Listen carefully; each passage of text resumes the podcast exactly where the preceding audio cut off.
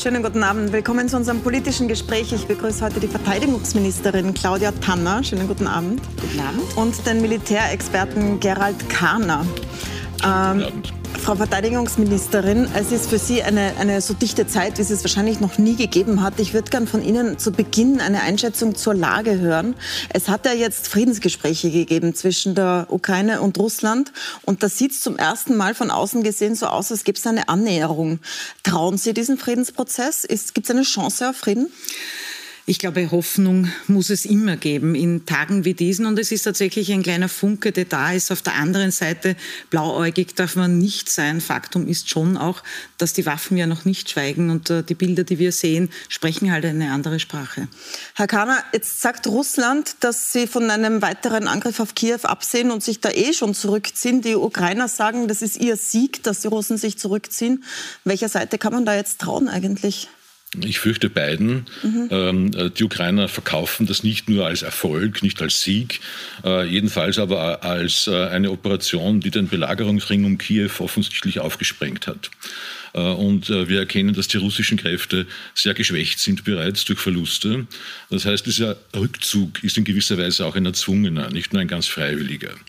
Ähm, aber es steht natürlich zu befürchten, dass einerseits der Druck auf Kiew weiterhin aufrechterhalten werden wird, äh, um dort äh, auch ukrainische Kräfte zu binden. Aber die Masse davon dürfte tatsächlich in den äh, Osten und Süden mhm. ähm, hineingezogen werden, um dort eben äh, dieses Territorium dieser beiden selbsternannten ostukrainischen Volksrepubliken äh, auszuweiten. Ähm, jetzt ist der Krieg nicht zu Ende. Es wird geschossen, es wird bombardiert. Also so, so viel Hoffnung haben wir noch nicht. Und wir sind ja auch drinnen in einer gewissen Weise, nämlich zumindest in dem Wirtschaftskrieg. Jetzt hat Russland letzte Woche gesagt, äh, sie liefern Gas nur mehr gegen Rubel. Wenn man das mitmacht, dann unterläuft man die eigenen Sanktionen. Deswegen haben jetzt die G7-Staaten gesagt, so mit uns sicher nicht, wir zahlen das nicht in Rubeln. Jetzt ist Österreich aber vielleicht eines der abhängigsten Länder von russischem Gas. Wie sieht das in Österreich aus, Frau Ministerin?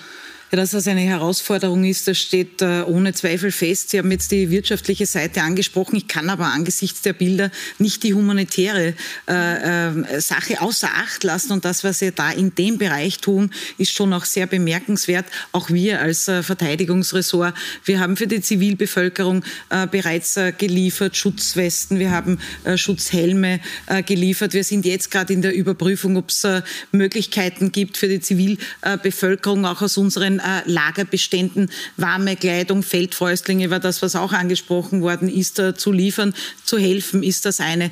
Die wirtschaftliche Seite steht außer Frage, dass es eine Notwendigkeit äh, wird, einen Ausgleich zu finden zwischen dem, dass wir äh, den Österreicherinnen und Österreichern und halt denen, die hier wohnen, äh, dass wir sicherstellen müssen für die Privathaushalte, dass hier keine Engstelle eintritt. Das andere äh, ist aber auch, dass wir mit einer Stimme sprechen müssen im Rahmen der Europäischen Union. Frau Ministerin, das ist ja ein Widerspruch in sich, was Sie sagen. Wenn wir mit einer Stimme sprechen, dann heißt das, wir werden nicht in Rubel zahlen und Russland sagt, sie drehen das Gas dann ab. Da müsste man sich darauf vorbereiten. Wenn man an die Bevölkerung denkt, dann dürfte man das nicht machen, weil unsere Gasspeicher reichen gerade mal für einen Monat, wie wir wissen. Also was, was ist jetzt? Also werden wir in Rubel bezahlen? Oder werden wir die Sanktionen einhalten und das nicht tun? Ich glaube, hier gibt es eine ganz eindeutige Sprache. Wir werden nicht in Rubel bezahlen. Da sind wir ja mit einer, einen äh, Sinn äh, mit allen anderen Staaten in der Europäischen Union. Und das ist auch wichtig. Und Sie haben natürlich vollkommen recht. Wir haben Vorsorge zu treffen. Das ist ein Thema, das seit äh, der heutigen Entscheidung auch die Deutschland getroffen äh, hat, auch das Krisenkabinett und natürlich die zuständigen Ressorts auch bewegt. Aber wir haben ja Möglichkeiten im Rahmen der gesetzlichen äh, Vorhaben, auch Energielenkungsmaßnahmen äh, zu treffen. Und ich bin überzeugt davon, dass das auch äh, in diesen Stunden passieren wird. Aber wie sehen die aus? Das ist ja insofern auch Ihr Ressort, weil das ist ja Teil der umfassenden Landesverteidigung, dass man die Energieversorgung sicherstellt. Deswegen frage ich Sie das auch. Ich hatte gestern den Chef von Austrian Power Grid zu Gast, also die, die die Leitungen sozusagen unter Aufsicht haben. Der sagt, also ohne russisches Gas wird es finster. Das ist nicht einfach zu ersetzen, schon gar nicht in wenigen Wochen. Was ist denn dann der Notfallplan? Also wer wird zuerst abgeschalten? Äh, wer bekommt als letztes noch Gas?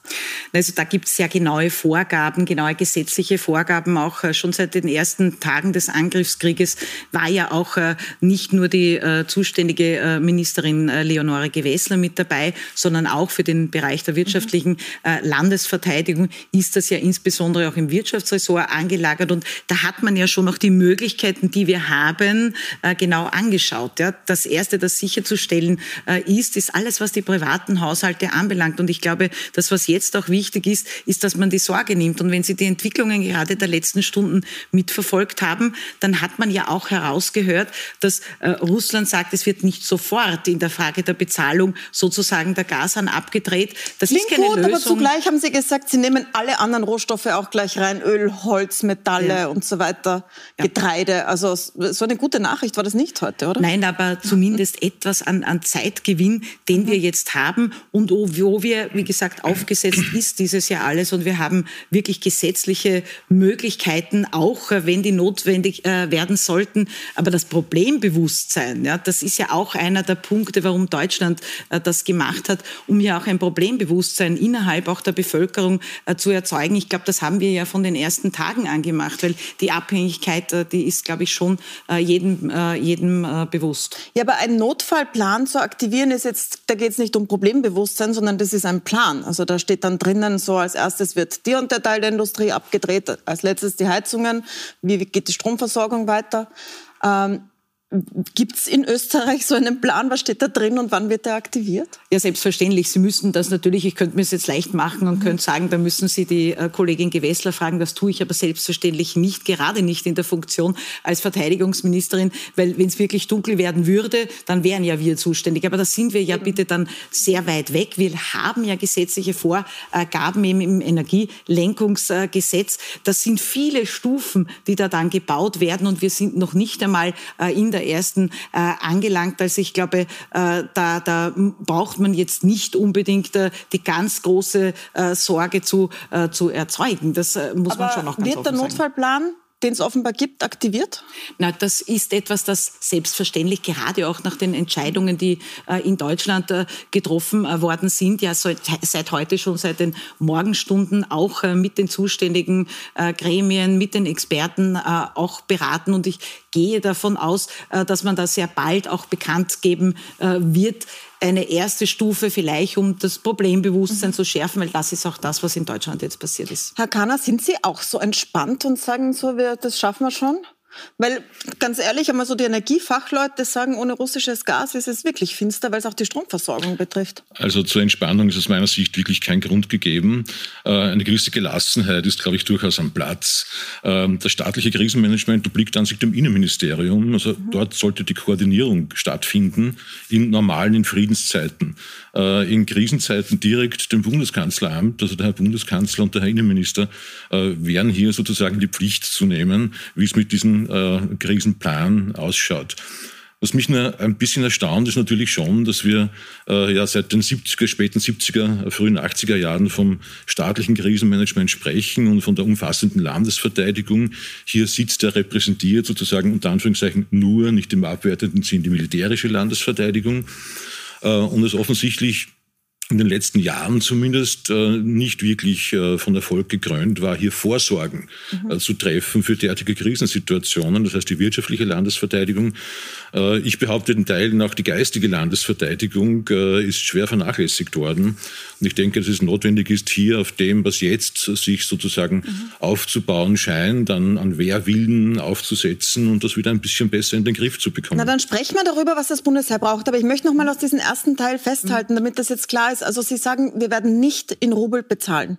Wir halten uns an die Sanktionen, wir bezahlen nicht in Rubel, sondern wir lösen das anders. Ist das, wir, habe ich das richtig verstanden? Wir sprechen selbstverständlich und ich glaube, das ist ganz wichtig, war von den ersten Tagen an ganz wichtig, dass hier mit einer Sprache auch äh, gesprochen wird. Aber vielleicht an den Herrn äh, Karner anschließend, der hat äh, absolut recht. Es wurde der umfassenden Landesverteidigung viel zu wenig an Bedeutung beigemessen. Und äh, wenn die geistige Landesverteidigung äh, angesprochen wird, auch dem wird man sich widmen müssen. Wenn, wenn man sich den Konflikt anschaut, den Krieg anschaut, mit dem hat niemand gerechnet, auf welche Art und Weise die Ukrainer tatsächlich ihr Land auch verteidigen. Und wenn man dann bei uns in Österreich abfragt, ähm, was versteht man unter äh, umfassender Landesverteidigung, wie viele Prozent wären bereit, ihr Land zu verteidigen? Und wir befinden uns da irgendwie bei 21 Prozent, dann sieht man, dass wir die Verantwortung haben, äh, tatsächlich auch gerade die nächste Generation ähm, auch entsprechend zu schulen.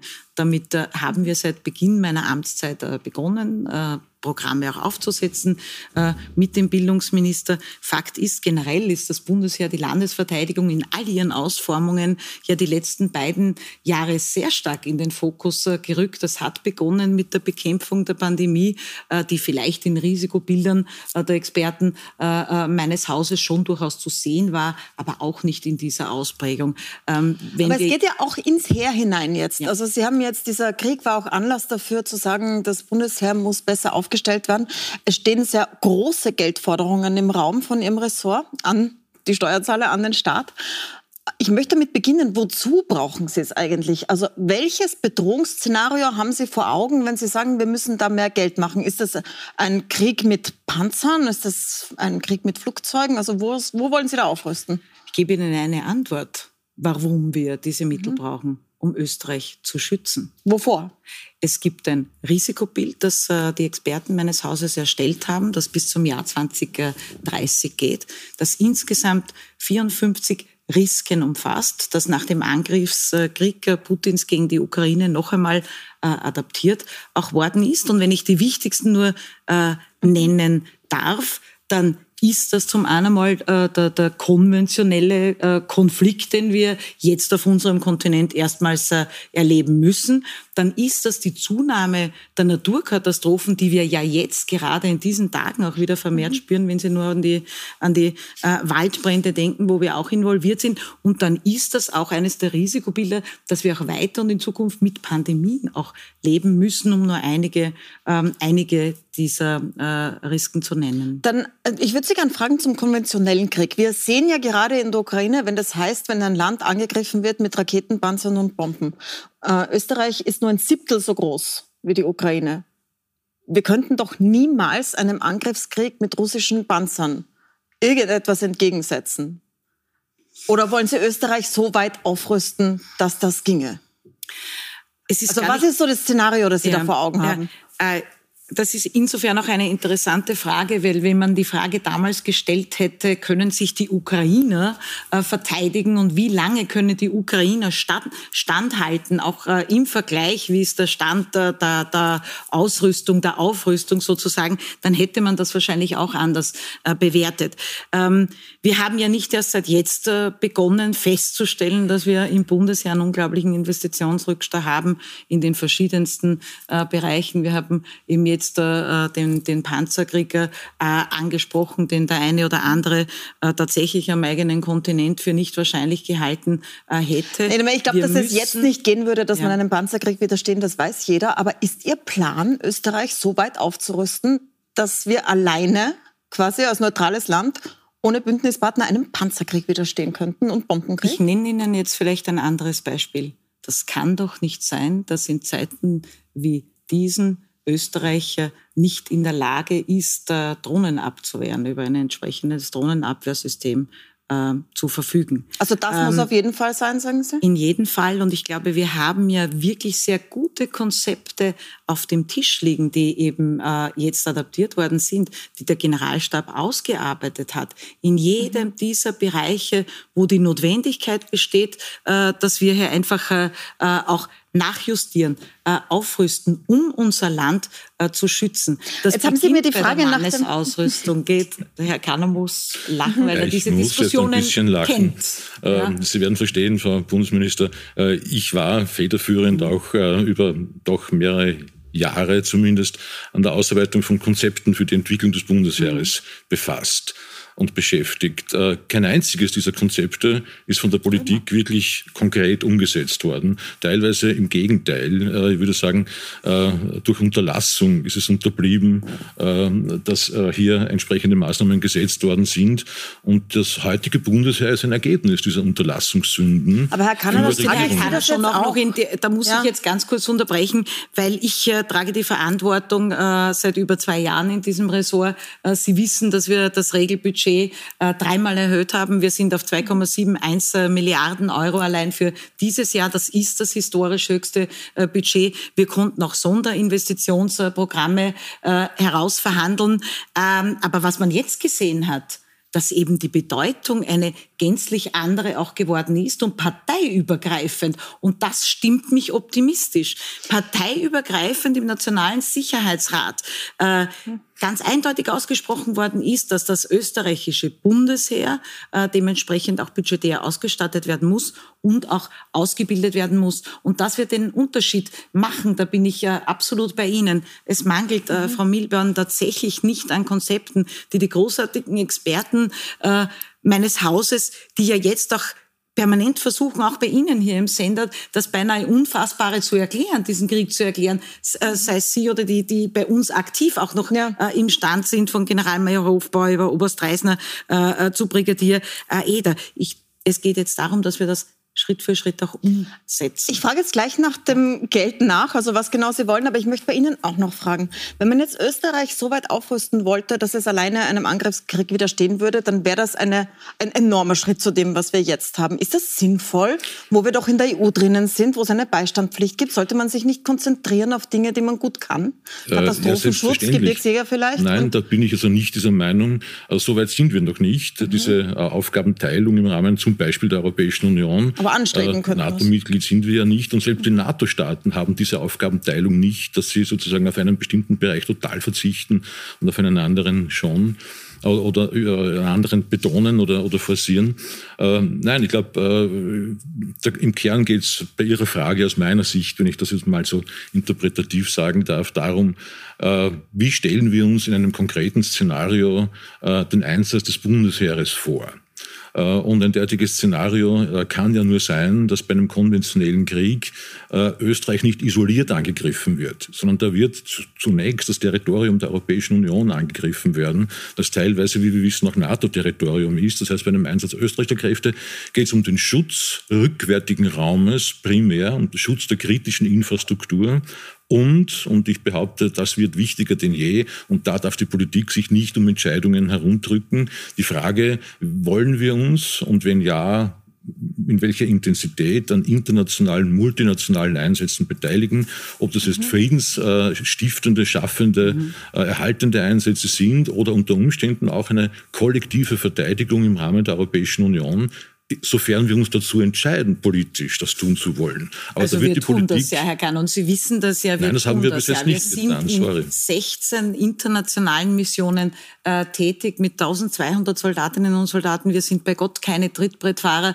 Das merkt man auch bei jedem der Verteidigungsministertreffen, wie sehr das Engagement Österreichs geschätzt wird. Gerade der Einsatzraum am Westbalkan, der ja auch jetzt äh, wirklich sehr, sehr intensiv auch zu beobachten sein wird. Da haben wir das Kontingent äh, verstärkt in Bosnien um 120 äh, Soldaten glaubwürdig auch einzubringen im Rahmen der gemeinsamen Sicherheits- und Verteidigungspolitik. Das ist ohne Zweifel, äh, ohne Zweifel unsere Aufgabe. All das aber unter Berücksichtigung dessen, was in der Verfassung steht, äh, mhm. nämlich der Neutralität, der militärischen Neutralität. Dann würde ich Sie gerne nach dem Betrag fragen, den Sie wollen. Also es steht jetzt im Raum, dass Sie das Budget auf 1,5 Prozent des BIP erhöhen wollen. Das sind 6 Milliarden pro Jahr, wenn es richtig. Hm?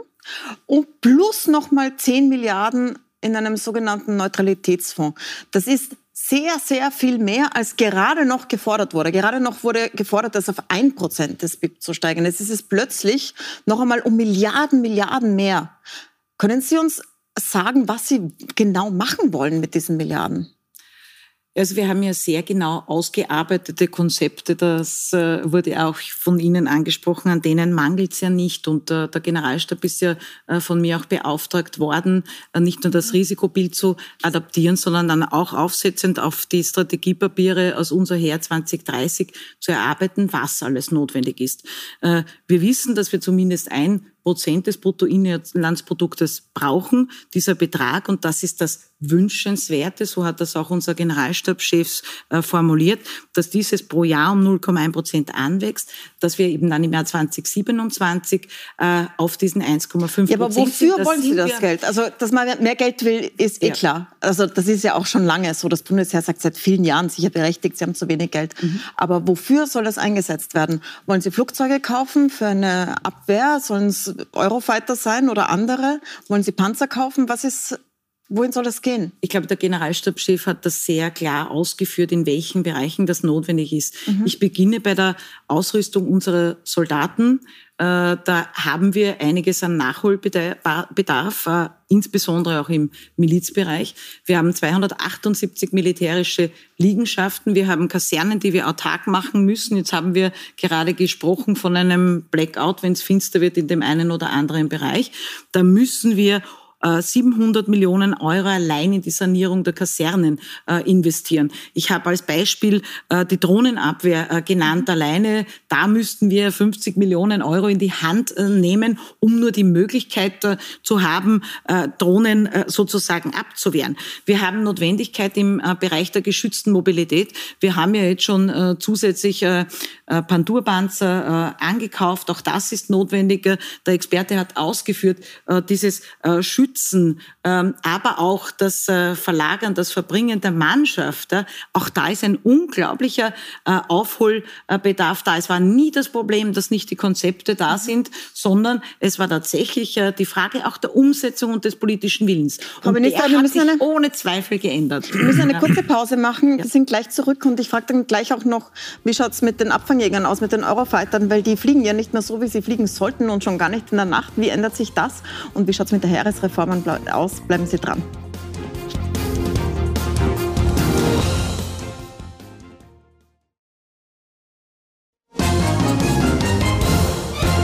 Willkommen zurück bei unserem politischen Gespräch. Ich habe zu Gast die Verteidigungsministerin Claudia Tanner und den Militärexperten Gerald Kahner. Wir waren gerade beim Thema, was man alles kaufen soll, um die vielen, vielen Milliarden, die sie mehr wollen fürs Bundesheer.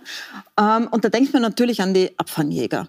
Jetzt hat Österreich keine glückliche Hand bewiesen bisher mit dem Einkauf von solchen Flugzeugen. Wir arbeiten immer noch die Korruptionsskandale auf rund um den Eurofighter-Einkauf und die fliegen auch nicht richtig. Zum Beispiel in der Nacht können sie nicht fliegen. Wollen Sie die jetzt behalten? Wollen Sie andere kaufen?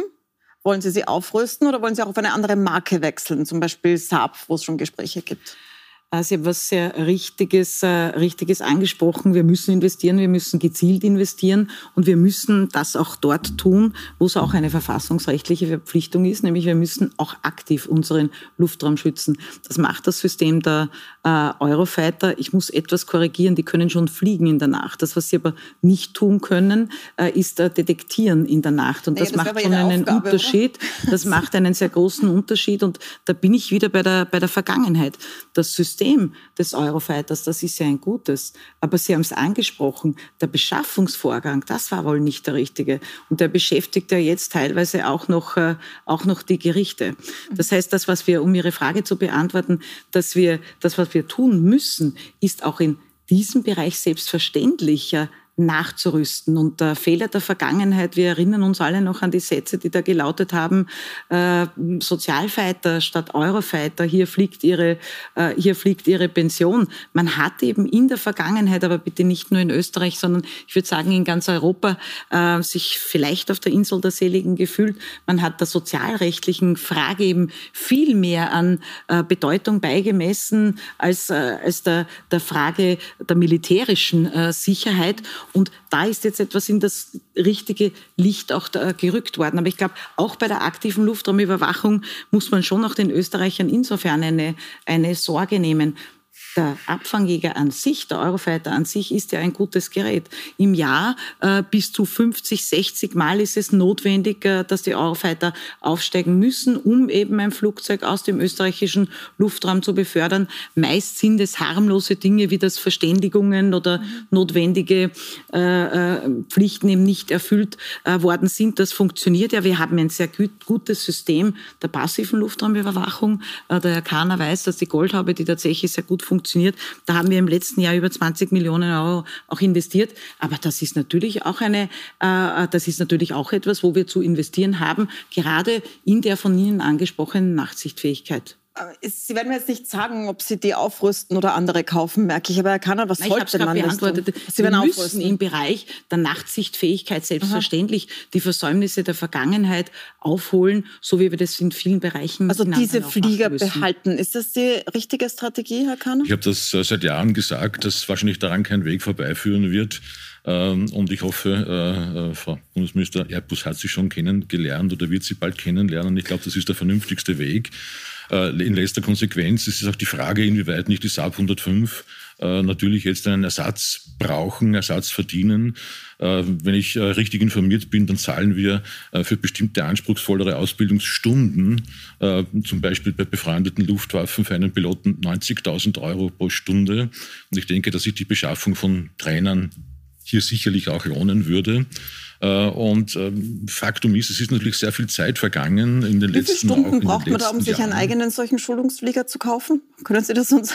Pardon? Also Wann rechnet sich, sich selbst so einen Schulungsflieger zu kaufen, wenn das 90.000 Euro die Stunde naja, kostet? Naja, in wenigen Jahren natürlich würde sich das bereits rechnen. Die Frage ist immer, nimmt man am Anfang Geld für die Beschaffung in die Hand? Und das war mhm. halt, wie die Frau Bundesminister völlig zutreffend sagt, bis jetzt nicht da. Aber es ist natürlich die Aufgabe der Politik, entsprechend zu argumentieren, auch gegenüber dem eigenen Finanzminister, äh, was man braucht für die militärische Landesverteidigung. Und das ist in den letzten Jahren mhm. äh, leider aus meiner Sicht sträflich vernachlässigt worden. Ja, also ich glaube in den letzten beiden Jahren eben nicht, weil ich habe schon angesprochen, dass äh, Regelbudgets dreimal äh, erhöht wurden. Ähm, gerade was die Frage der Eurofighter anbelangt, es kommt halt auch darauf an, wie man ein Beschaffungsvorhaben auch umsetzt. Äh, meine, Sie haben ja da diesen berühmten Satz gesagt, gekauft, die werden mich noch kennenlernen bei Airbus. Ja, ja ich, ich, ich vervollständige das auch. Aha.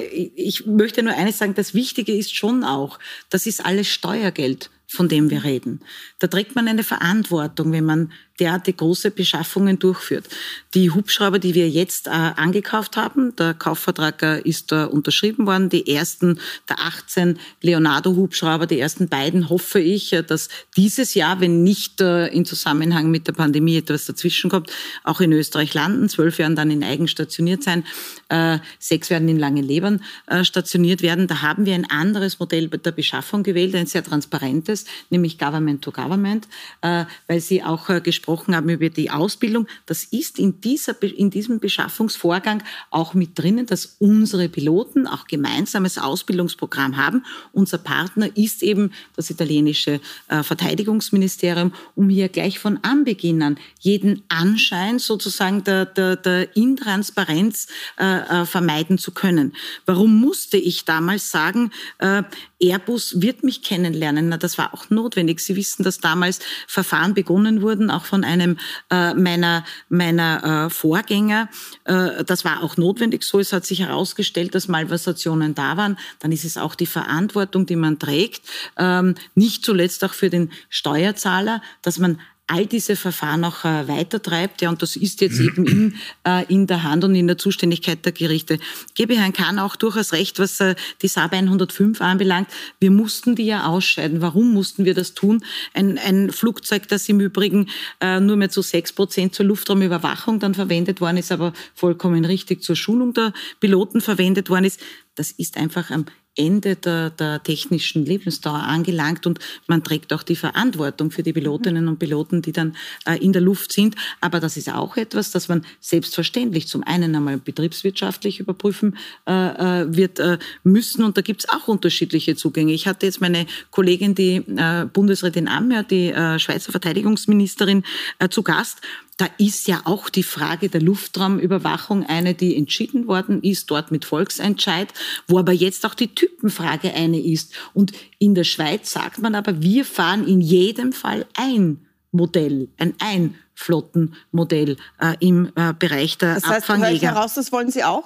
Ein Einflottenmodell, Wir also nur Eurofighter oder Saab? Wir sind jetzt, also die Saab ist ja schon ausgeschieden. Wir haben sichergestellt, das äh, war ja der erste Auftrag, äh, den ich damals äh, dem Generalstab gegeben habe, dass selbstverständlich die Akte für Luftraumüberwachung, auch was die Frage der Ausbildung der Piloten anbelangt, weiter zu funktionieren hat.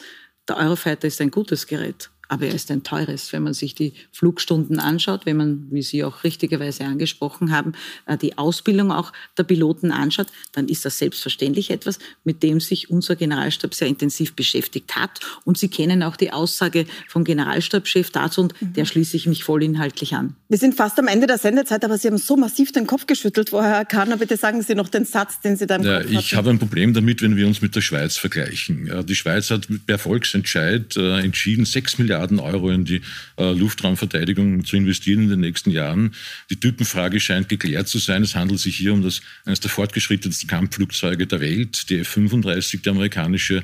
Äh, und wir diskutieren schon seit Jahren herum, ob wir die altersschwachen Saab 105 ersetzen sollen oder nicht, beziehungsweise welche Lösung wir für Abfangjagd haben und ob wir uns auch in der Nacht schützen können sollen. Aber ganz kurze Frage, kann man das Sorry. nicht zum hm. Beispiel, ich meine, Österreich hat einen kleinen Luftraum, mit Partnern lösen? Das ist eine so richtige sind. Frage, Frau Milborn, der wir uns gewidmet haben, sehr intensiv. Wir haben ja insbesondere mit der Schweiz ein Nacheileabkommen und die Frage der gemeinsamen Überwachung des Luftraumes ist zum einen von der verfassungsrechtlichen Möglichkeit ja eine, die äh, weiter zu bewerten sein wird. Und wir leben es ja schon. Es steht das Weltwirtschaftsforum äh, bevor. Da tun wir genau dieses äh, gemeinsam mit der ebenso neutralen Schweiz. Ja, dann sind wir gespannt, was da rauskommt. Wir sind am Ende der Sendezeit und wir sind auch sehr gespannt, was mit dem Gasnotfallplan passiert, werden wir wohl in den nächsten Stunden oder Tagen erfahren. Ich danke Ihnen sehr fürs Zusehen. Gerald Kahner werden Sie weiter bei uns auf Puls 24 sehen in Erklärung des Ukraine-Krieges. Also schalten Sie ein und jetzt bleiben Sie dran für die Insider bei Gundula Geiginger.